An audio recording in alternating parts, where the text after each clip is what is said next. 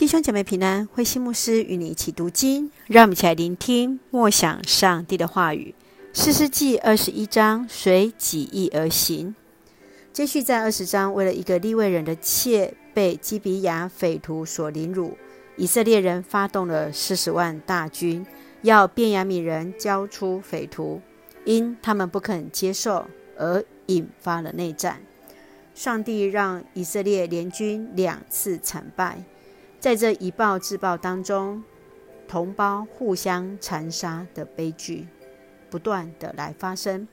最后，在第三次的战争，便雅悯支派只剩下六百个人，以色列人就为此灭了亚比人，仅留下该族四百位处女，要做便雅悯支派的人作为他们的妻子。四世纪最后就留下人人随自己的意识行事作为结尾。让我们一起来看这段经文与默想。请我们一起来看二十五节。那时期以色列还没有君王，人人随自己的意识行事。从起初一个有信仰的立位人把妾推出去，却没有以信仰的行为来处理事情，导致后来无数的人被杀害。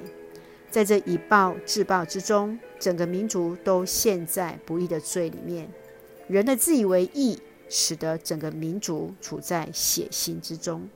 你若是处在士师的时代，你会如何去做呢？你认为现在人们是否也都随着自己的意识而行呢？求主来帮助，让我们回转向神。让我们就用二十五节来作为我们的金句与提醒。那时期以色列还没有君王，人人随自己的意思行事。是的，在那时候以色列还没有君王，人人照自己的意思而行。而今天呢，求主也来恩待，来保守带领我们。让我们用这段经文来做我们的祷告。亲爱的天父上帝，感谢你所赐给我们一切的美好与恩典。求主怜悯，在人性的软弱与不堪，看见与上帝的连结，而得以得着那生命的盼望。上帝赐下恩典与慈爱，使用我们成为这世代的桥梁，与神和好，赐福我们所爱的教会与弟兄姐妹身体健壮，灵魂兴盛，恩待保守台湾，我们所爱的国家，成为上帝的恩典出口。感谢祷告是奉靠主耶稣的圣名求，阿门。弟兄姐妹，愿上帝的平安与你同在，也让我们能够来鉴察神的心思意念，求主恩待。